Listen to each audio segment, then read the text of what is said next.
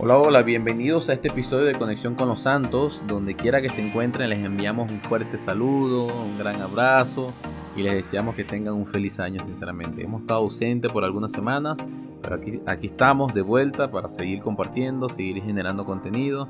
Y bueno, sobre todo en este mes de enero que estamos dispuestos a trazar metas, a seguir intentándolo y bueno, a tratar de planificar cómo vamos a lograr esos cometidos de este año. Así que hoy les traigo algunas reflexiones he estado estudiando también sobre mis metas, algunos proyectos y quiero comenzar este episodio mencionando una escritura que de verdad me ha dejado reflexionando en estos días y pienso que puede ser de provecho para todos ustedes. Esta escritura se encuentra tanto en la Biblia como en Doctrinas en Convenio, pero he decidido leer la de Doctrinas en Convenio y se encuentra en la sección 58, en el versículo 42, y dice lo siguiente. He aquí, quien se ha arrepentido de sus pecados es perdonado, y yo el Señor no los recuerdo más. Qué escritura tan potente, qué escritura tan poderosa, saber de que, no, el Cristo, nuestro Salvador, perdona nuestros pecados y no los recuerda más.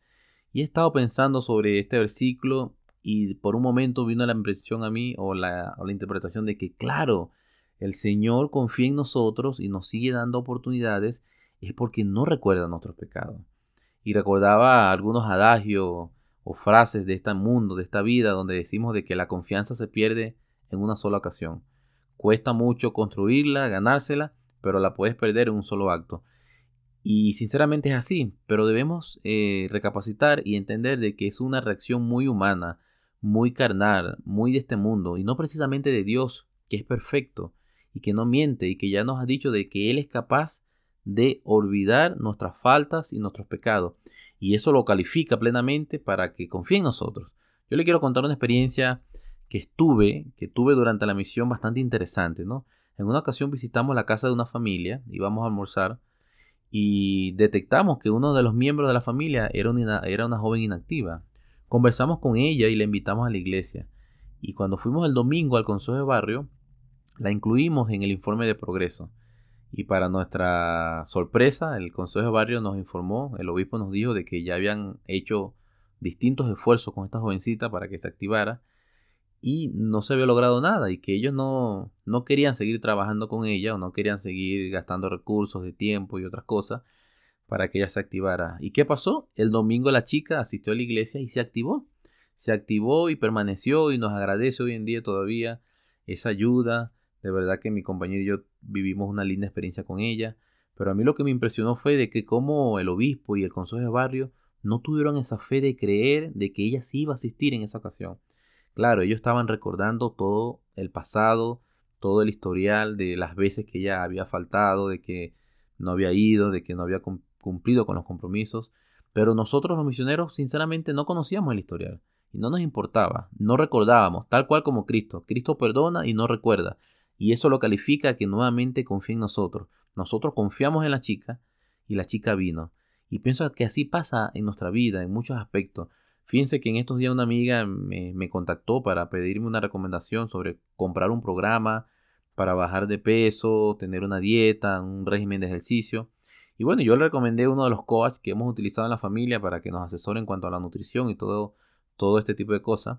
Pero como parte de su experiencia me comentaba ella que había sido un círculo vicioso de muchos años de intentar dietas, intentar rutinas de ejercicio y muchas cosas que ella ha tratado durante su vida para luchar con su sobrepeso, pero la noté un poco desanimada, diciéndome, tú me garantizas que lo que él me va a enseñar es distinto, es, esto sí va a ser exitoso.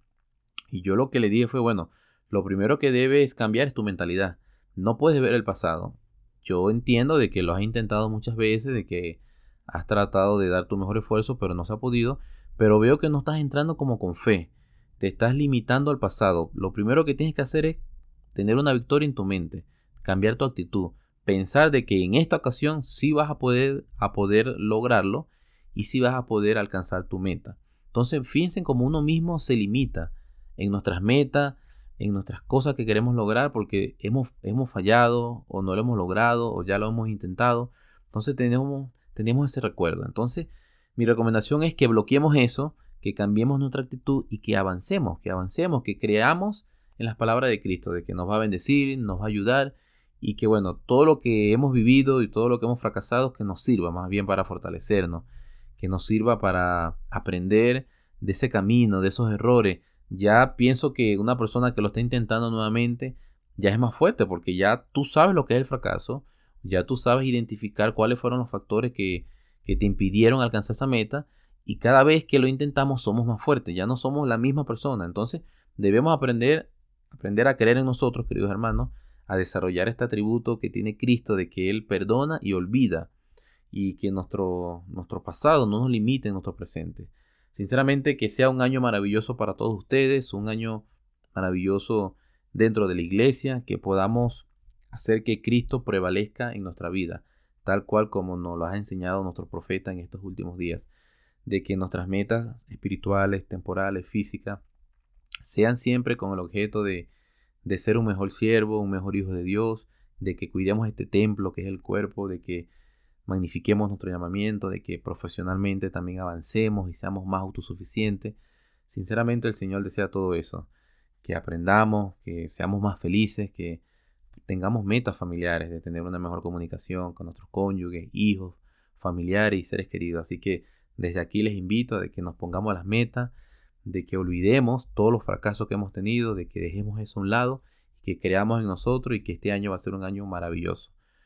Así que bueno, es mi testimonio y mi experiencia y espero que se vayan con este sentimiento de recordar esta escritura, de que Cristo perdona y olvida. Ahora, ¿qué cosas debemos nosotros olvidar en nuestra vida? De mi pasado, del pasado de otras personas. Eso bueno, lo dejo como reflexión para todos nosotros. Así que bueno, nos vemos en un próximo episodio. Les enviamos un fuerte abrazo, un gran saludo. Si no nos siguen en nuestras redes, por favor lo pueden hacer. Conexión con los santos. Allí estamos en Instagram generando contenido también que les agregue valor, que les ayude en, en su diario vivir. Y bueno, nos vemos en un próximo episodio. Así que bye bye.